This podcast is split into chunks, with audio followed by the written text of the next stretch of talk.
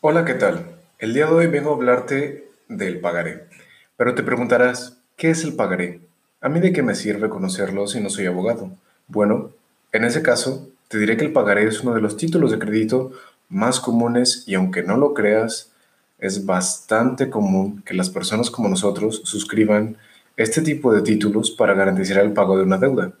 El pagaré es un documento por el cual una persona se obliga a pagarle a otra una determinada cantidad de dinero en un determinado plazo. Y la diferencia con otros documentos civiles, recordando que el pagaré es un documento mercantil, es que gracias a la ejecutividad con que cuenta, el pagaré te permite cobrar tu deuda en vía judicial sin necesidad de alguna otra prueba e incluso puedes ejecutar embargos precautorios para asegurar que te paguen. El pagaré, a diferencia de otros títulos de crédito que son triangulares, solo cuenta con dos elementos personales, o en un lenguaje más común, sobre dos personas involucradas, el suscriptor y el beneficiario. El primero es quien emite y firma el pagaré y el segundo es a quien se le va a pagar. El suscriptor entrega al beneficiario el pagaré para que éste pueda cobrarlo y en el mejor de los mundos, el beneficiario debiera regresar al suscriptor el pagaré para su destrucción una vez que ya ha sido pagada la deuda.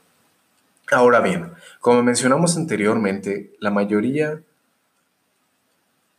de las ventajas que tiene el pagaré es la ejecutividad con que cuenta, pero para que un pagaré sea válido y eficaz, requiere contar con ciertos requisitos que marca la ley cumplidos.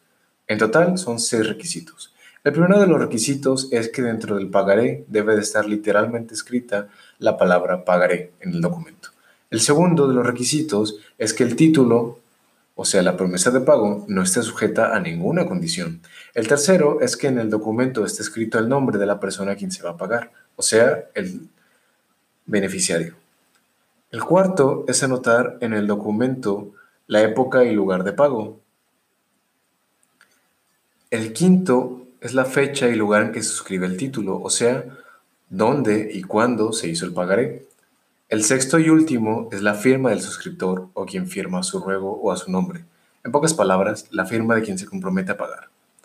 Cabe recordar que el único de los requisitos que suple la ley es la época y lugar de pago, y que hay tres requisitos de existencia, que solo son subsanables por el suscriptor, los cuales son la mención de ser pagaré, la orden incondicional del pago y la firma del suscriptor.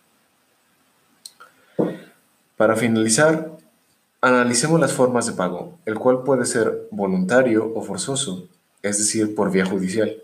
En ambos casos existen las mismas modalidades, directo, que es cuando el suscriptor paga, indirecto, que es cuando paga la balista de este, de regreso, que es cuando paga un endosante o alguna balista del endosante, y por último parcial, que es cuando el suscriptor solo paga una parte.